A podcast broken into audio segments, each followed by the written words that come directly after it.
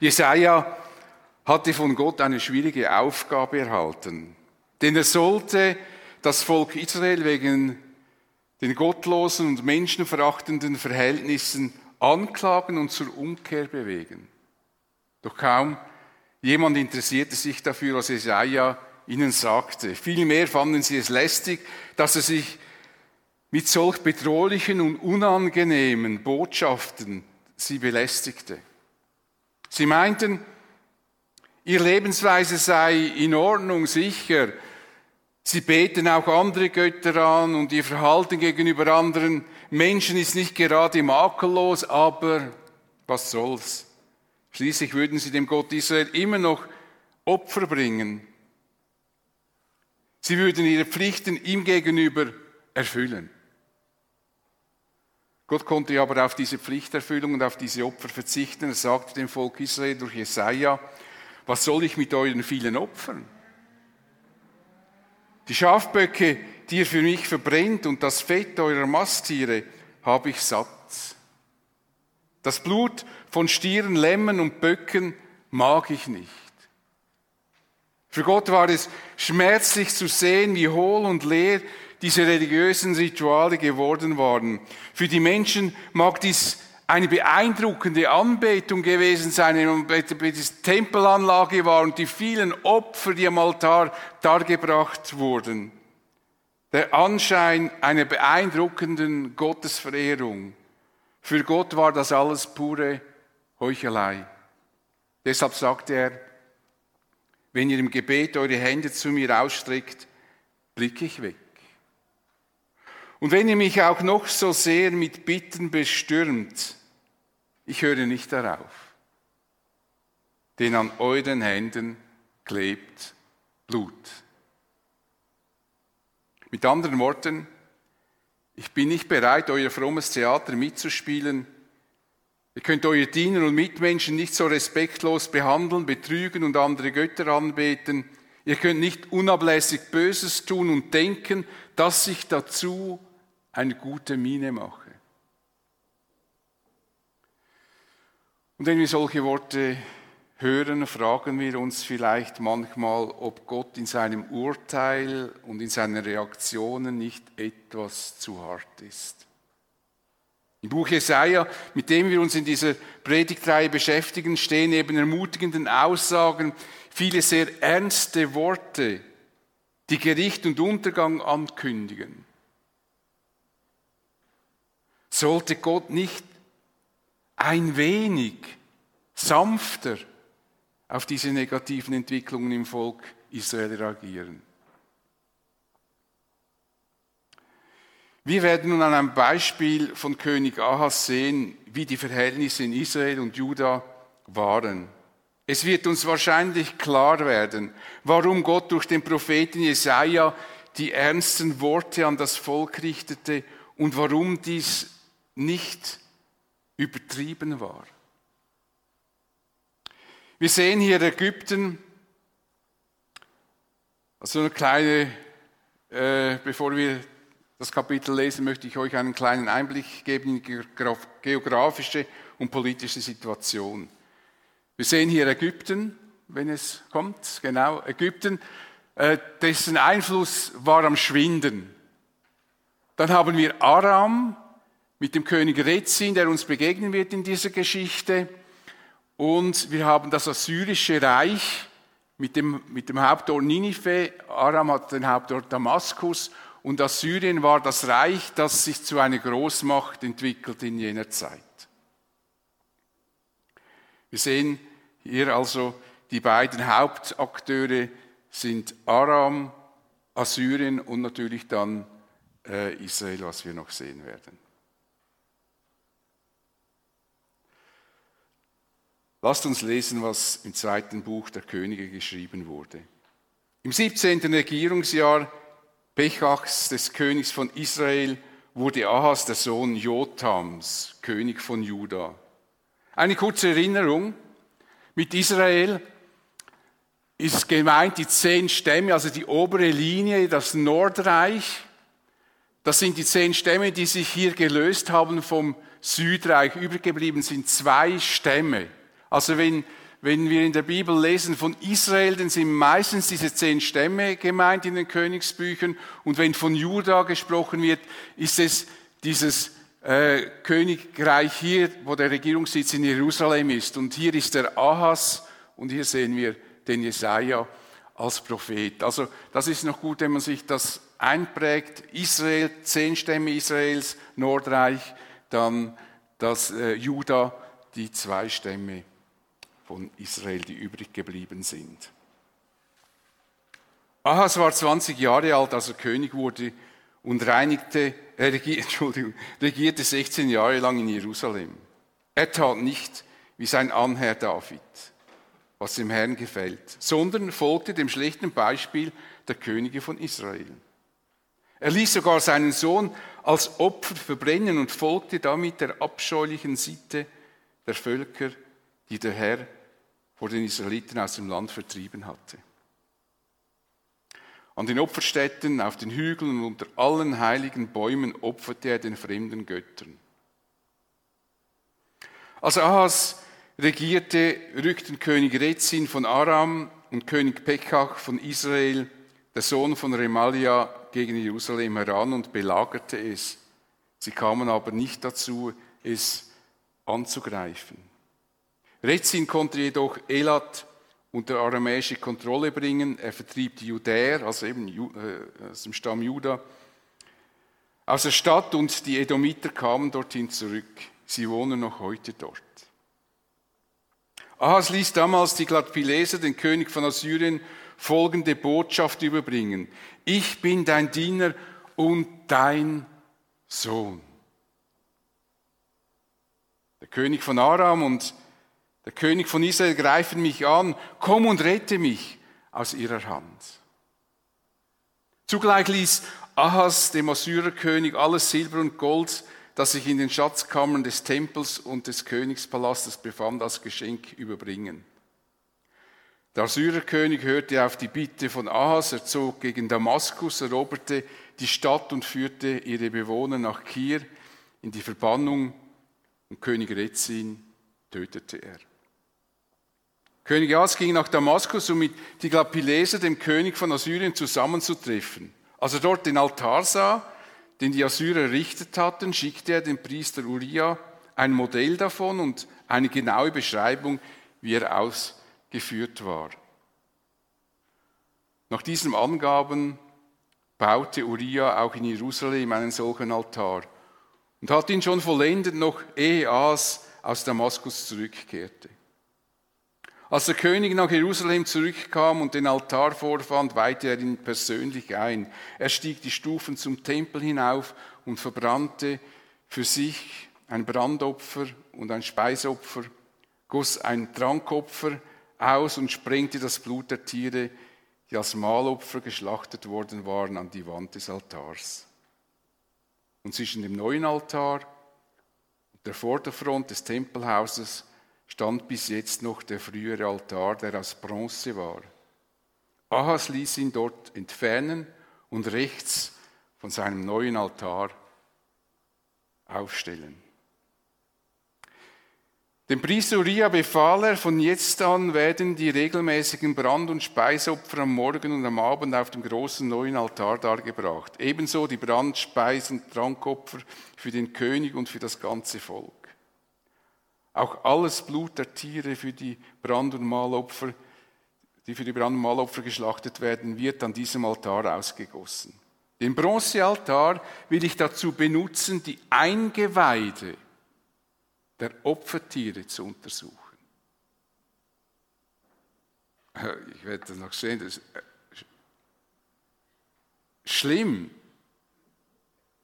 Also wirklich Schlimmer geht es fast nicht.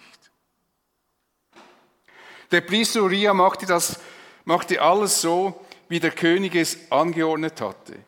König Ahas ließ auch die Leisten und die Kessel von dem bronzenen Kesselwagen aus dem Tempel wegholen, ebenso die zwölf bronzenen Rinder, die das große runde Becken, das Meer trugen. Das große Becken bekam einen Unterbau aus Steinen.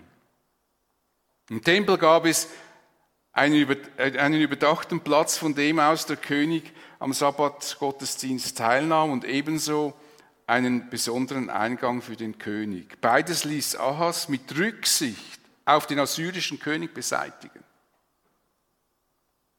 Und was es sonst noch, was es sonst noch über Ahas und seine Taten zu berichten gibt, ist in den amtlichen Chronik der Könige von Juda nachzulesen. Als er starb, wurde er in den Grabstätten seiner Vorfahren in der Davidstadt bestattet. Sein Sohn Iskia wurde sein Nachfolger.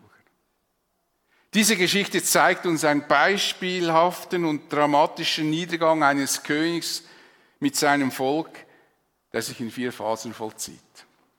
Phase 1, Ahas orientiert sich an schlechten Vorbildern. Im Alter von 20 Jahren wurde er als König in Juda und regierte 16 Jahre lang von 735 bis 715 vor Christus in Jerusalem. Er hat also auch die Deportation des Nordreichs miterlebt. Das ist äh, viel in seiner Regierungszeit, wo das assyrische Reich das Nordreich äh, äh, deportiert, überfallen hat und ausrottete. Er tat nicht wie sein Anherrn David, was dem Herrn gefällt. Er nahm sich nicht König David zum Vorbild, der zwar schon viele Jahre vorher lebte, er kannte ihn nicht persönlich, aber man kannte seine Geschichte. David, wissen wir, hat auch vieles falsch gemacht, hat sich gegen Gott versündigt, aber nie, nie hat David je andere Götter verehrt. Nie.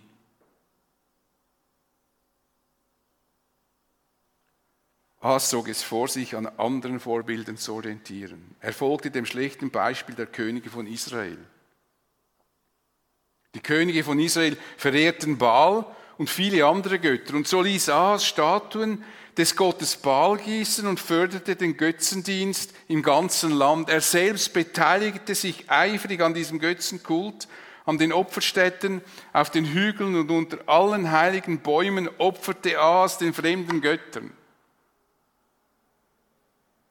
Und dabei übertraf er die Könige von Israel bei Weitem mit seinen gottlosen Taten, denn er ließ sogar seinen Sohn als Opfer verbrennen und folgte damit den abscheulichen Sitten der Völker, die der Herr vor den Israeliten aus dem Land vertrieben hatte. Das war eine der verachtenswertesten Handlungen, die man tun konnte. Er hat seinen eigenen Sohn schlachten lassen und einem Götzen geopfert, vermutlich mit der Hoffnung, dass er so Hilfe bekommt. Die eigenen Kinder zu töten, um sie den Götzen zu opfern, das ist eine schreckliche Tat. Gott duldet keine Menschenopfer. Schon Mose sagte, wer von euch sein Kind dem Götzen Moloch opfert, muss mit dem Tod bestraft werden.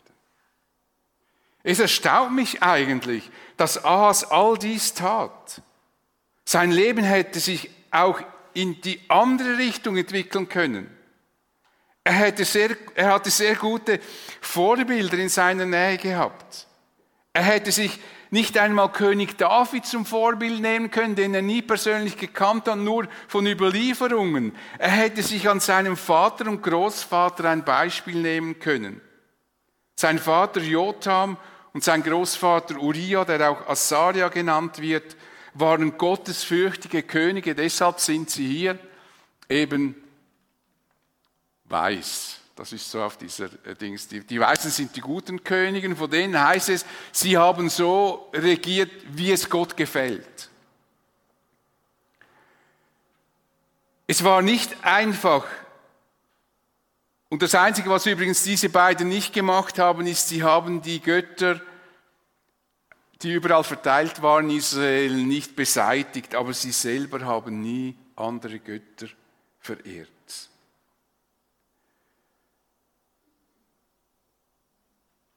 Ahas hätte so also gute Vorbilder gehabt, an denen er sich hätte orientieren können. Es war nicht einfach, er war nicht einfach einem Schicksal ausgeliefert, sondern er konnte entscheiden, welchem Vorbild er folgen und welchen Weg er einschlagen wollte. Und leider beschloss er sich, wir wissen nicht warum, dem Beispiel der Könige Israels zu folgen. Und das war die verhängnisvollste Entscheidung, die er als König treffen konnte. Und es war der Beginn seines Niedergangs. Und genauso wichtig ist es in unserem Leben, die richtigen Entscheidungen zu treffen. Wir entscheiden, welche Vorbildern wir folgen wollen. Wenn wir uns nicht bewusst entscheiden, dann entscheiden wir uns unbewusst. Dann wissen wir vielleicht nicht mehr mal, wem wir folgen, aber wir folgen irgendjemandem. Das ist immer diese vielen Menschen, die meinen, wie unabhängig das sie sind. Dass sie alles frei entscheiden. Und sie merken nicht, dass sie auch einer, einem System folgen oder einer Ideologie folgen. Sie können sie vielleicht nicht benennen. Und natürlich ist es besser, wenn wir diese wichtige Entscheidung bewusst treffen und uns nicht treiben lassen. So forderte der Prophet Elia die Israeliten auf, eine Entscheidung zu treffen. Er sagte, wie lange schwankt ihr noch hin und her? Ihr wisst noch, wo ihr hin wollt, wem ihr jetzt nun nachlaufen wollt. Entweder der Herr ist Gott, dann folgt ihm, oder Baal ist Gott, dann folgt ihm. Aber macht mal Nägel mit Köpfen. Und der Apostel Paulus schrieb an die Korinther, sie sollen sich der schlechten Einflüsse bewusst sein. Er meint, lasst euch nicht verführen, schlechter Umgang verdirbt gute Sitten. Es ist wichtig, dass wir uns an guten Vorbildern orientieren, sonst könnte sich unser Leben in eine Richtung entwickeln, die wir im Grunde gar nicht wollen. Phase 2, A sucht am falschen Ort mit dem falschen Mittel nach Hilfe. Der aramäische König Rezin belagerte Jerusalem zusammen mit dem israelitischen König Pekach. Stell dir vor, der israelitische, israelische König kämpft gegen sein Brudervolk. Israel gegen Israel. Aus irgendeinem Grund mussten sie die Belagerung abbrechen, aber Rezin eroberte dennoch Elat, eine wichtige Hafenstadt für Juda. Und jetzt wusste Aas, wie bedrohlich die Situation für ihn war. Er musste erkannt haben, dass er in großen Schwierigkeiten steckt. Und was sollte er jetzt tun? Und dann hatte er eine Idee. Er suchte Unterstützung beim assyrischen König Tiglat-Pileser der gerade eine Nation nach der anderen eroberte. Er schickte seine Leute zu ihm und ließ ihm sagen, ich bin dein Diener und dein Sohn. Und damit unterwarf er sich diesem König vollständig. Er flehte ihn an, ihn mit seinem Brudervolk, den Israeliten, also ihn vor seinem Brudervolk, den Israeliten, zu retten. Und seine Bitte gab er Nachdruck, indem er die Schatzkammern des Tempels und seines Palastes plündern ließ und das gesamte Silber und Gold als Druckmittel dem Tiglath-Pileser übergab. Steht zwar als Geschenk, aber das war kein freiwilliges Geschenk, das war in den Kommentaren ist man sich da einig, das war eigentlich ein Bestechungsgeld, das er hier bezahlt hat. Tiglath-Pileser nahm diese Bitte, meine ich nicht so ernst, aber er schwächte Israel, indem er Damaskus eroberte und Rezin, den Verbündeten Israels, tötete. Ahas nahm also Silber und Gold aus, aus dem Tempel, um einem fremden Herrscher um Hilfe zu bitten, anstatt in den Tempel zu gehen und seinen Gott um Hilfe anzuflehen. Stellt euch das mal vor, das Bild. Er plündert den Tempel, statt dass er in den Tempel geht und sich an seinen Gott wendet, den Gott Israels. Offensichtlich vertraut er dem Schöpfer des Himmels und der Erde nicht, dass er ihn aus dieser schwierigen Situation befreien würde. Er hätte sich nur vor Gott demütigen müssen. Zu Gott statt zu Tiglat-Pileser hätte er sagen müssen, ich bin dein Diener und dein Sohn.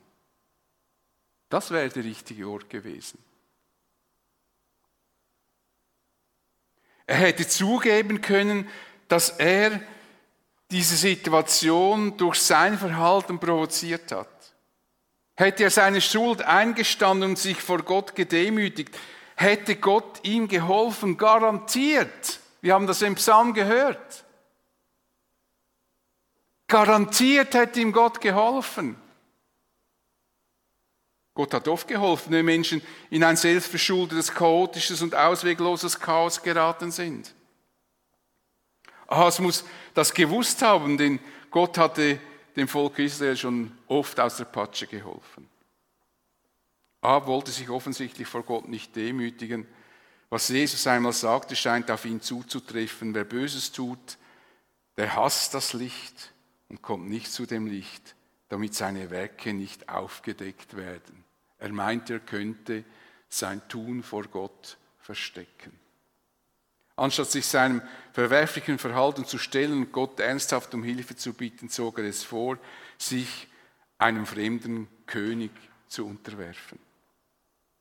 Und leider verhalten sich viele Menschen genau wie Aas. Anstatt sich an unseren Schöpfer zu wenden, versuchen sie sich selbst zu helfen, indem sie sich in unheilvolle Abhängigkeiten begeben.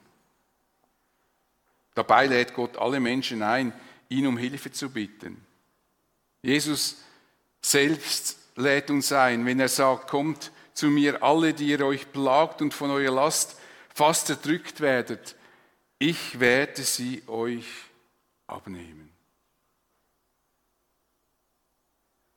Jesus hat die Last von uns genommen, indem er am Kreuz für unsere Schuld gestorben ist. Deshalb kann er uns versprechen, dass wir ewiges Leben haben werden, wenn wir zu ihm kommen. Jesus sagt, ich versichere euch, wer auf mein Wort hört und dem glaubt, der mich gesandt hat, der hat das ewige Leben. Auf ihn kommt keine Verurteilung mehr zu. Er hat den Schritt vom Tod ins Leben getan. Du kannst heute zu Jesus kommen wenn du nicht schon zu ihm gekommen bist. Egal, wie dein Leben bisher verlaufen ist, egal, wie viel du getan hast, was Gott nicht gefällt, mit Jesus wird dein Leben Schritt für Schritt in Ordnung gebracht. Das ist eine echte Kehrtwendung. Sehr schade, dass As zu stolz war, in den Tempel zu gehen und Gott um Vergebung und Hilfe zu bitten. Phase 3. Ahas ändert offiziell die Anbetung Gottes. Man könnte meinen, dass der Tiefpunkt nun erreicht ist, aber es gibt noch eine dritte Phase des Niedergangs. Ahas traf die Glapilese in Damaskus. Bei diesem Besuch sah er einen Altar, den die Assyrer errichteten. Vermutlich errichteten sie ihn in äh, Damaskus, um ihrem Gott für diese Eroberung äh, zu danken. Und dieser Altar gefiel dem Ahas so gut, dass er sofort ein Modell nach Jerusalem sandte und den Priester Uriah beauftragte, diesen Altar zu bauen und im Tempel aufzustellen. Und als Ahas nach Jerusalem zurückkehrte, war der Altar fertig und er weihte ihn mit vielen Tieropfern ein. Der ursprüngliche Altar, der 200 Jahre lang im Tempel gestanden war, nach den Anweisungen Gottes gebaut wurde, wurde beseitigt beiseite gestellt. Ahas ließ ihn dort entfernen und rechts von seinem neuen Altar aufstellen. Er ordnete an, dass von nun an alle Opfer auf diesem Altar dargebracht werden müssen. Und in der Chronik wird noch der Grund für diesen Wechsel erklärt. Da heißt es, Ahas sagte sich, diese Götter haben den Königen von Assyrien geholfen und mich besiegt. Wenn ich ihnen nun Opfer darbringe, werden sie mir ebenso helfen. Die jüdischen Rituale wurden beibehalten. Nach außen hin hätte man meinen können, sie hätten einfach den Altar ersetzt, der in die Jahre gekommen war, aber mit diesem Altar wurde der Gott Israels verdrängt. Der äußere Schein wurde nur noch einigermaßen aufrechterhalten. Aber innerlich war kein echter und aufrichtiger Glaube erkennbar. Leider sind wir Menschen anfällig für solche fatalen Handlungen. Wenn man das so sieht, denkt man, wie kann man nur? Und trotzdem ist es so, dass wir zu solchen fatalen Handlungen neigen. So musste Paulus den Christen in Korinth den Vorwurf machen, sie seien für neue Inhalte zu offen. Er schreibt, wenn euch jemand einen anderen Jesus verkündet als den, den wir verkündet haben, dann lasst ihr euch das nur allzu gern gefallen.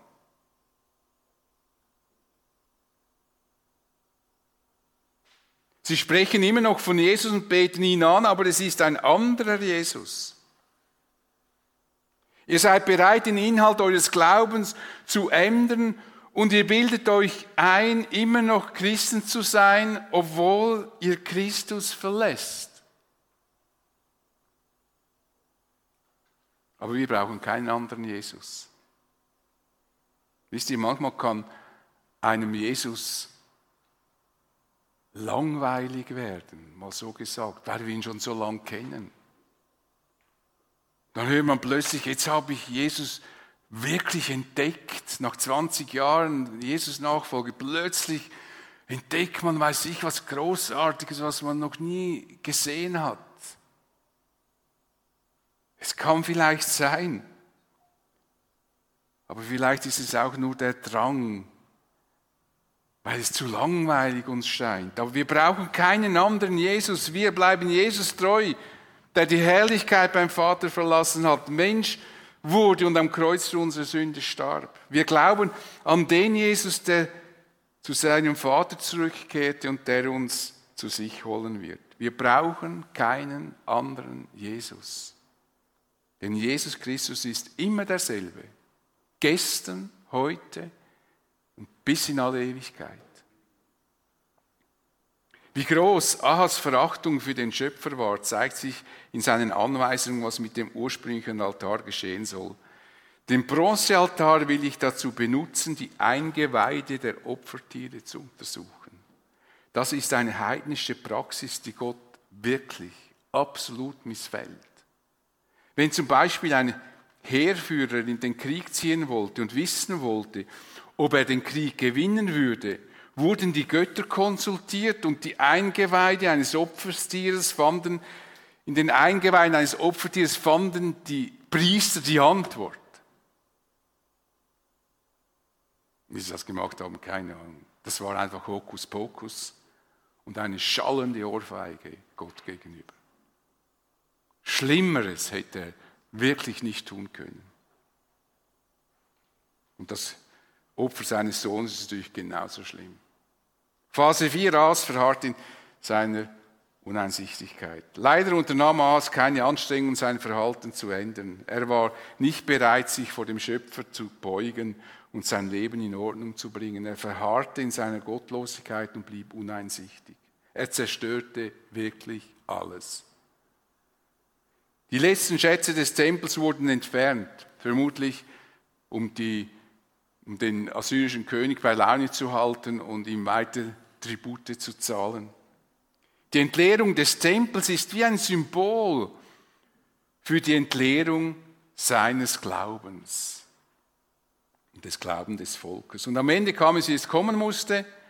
Ahas ließ die Tore des Tempels schließen. Stattdessen errichtete er Altäre in, an allen Ecken in Jerusalem. Ahas ist ein Beispiel dafür, wie sich ein Mensch von dem lebendigen Gott entfernen kann. Mehr Verachtung und Respektlosigkeit gegenüber Gott ist kaum möglich und vorstellbar. Und natürlich musste Gott angesichts solcher Entwicklungen im Volk Israel durch Jesaja harte Worte an sie richten. Man musste sie, Gott hat versucht, sie aufzurütteln dass sie noch mal, vielleicht noch einmal wach werden und realisieren, was sie tun. Denn wenn sie so weitermachen, werden sie ins Verderben laufen und verloren sein und das wollte Gott verhindern. Denn Gott ließ immer einen Ausweg offen, immer. Selbst als er sagte, er würde ihre Gebete nicht mehr anhören, er würde sich von ihnen abwenden, blieb er zu einer aufrichtigen Begegnung bereit. Er sagte nämlich gleich anschließend durch Jesaja, wascht euch und reinigt euch. Macht Schluss mit eurem üblen Treiben. Hört auf, vor meinen Augen Unrecht zu tun. Und wenn ihr das tut, dann höre ich wieder. Dann wird sich Gott ihnen zuwenden und nicht nur das, er wird ihnen ihre Sünden sogar vergeben. Der Herr sagt, kommt her, lasst uns prüfen, wer von uns recht hat, oder ihr oder ich. Eure Verbrechen sind rot wie Blut und doch könnten sie weiß werden wie Schnee. Sie sind rot wie Purpur und doch könnten sie weiß werden wie reine Wolle. Kommt doch, bringt das in Ordnung und ich werde euch alle Sünde wegnehmen. Ihr werdet, obwohl ihr blutrot werdet, schneeweiß werden. Aber kommt doch zu mir.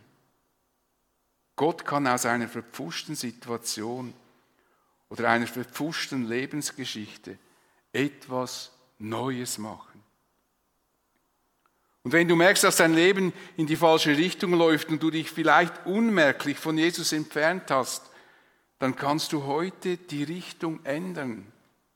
Johannes schreibt in seinem Brief, wenn wir unsere Sünden bekennen, erweist Gott sich als treu und gerecht. Er vergibt uns unsere Sünden und reinigt uns von allem Unrecht, das wir begangen haben. Von allem, da gibt es keine Ausnahmen. Von allem Unrecht.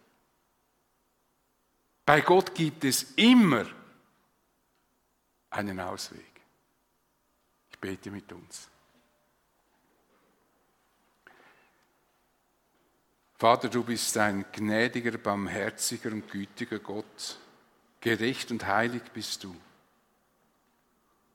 Und wir danken dir, dass du deinen Sohn Jesus Christus in diese Welt geschickt hast, damit er für uns das Problem der Sünde löst und für unsere Schuld gestorben ist, damit du uns vergeben kannst, wenn wir zu dir kommen.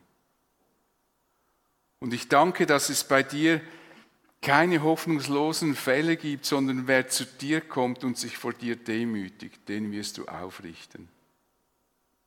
Dem wirst du neues Leben schenken, neue Lebensfreude, so wie wir das im Psalm, der Psalmlesung gehört haben. Wir danken dir und beten dich an. Du bist ein wunderbarer Gott. Amen.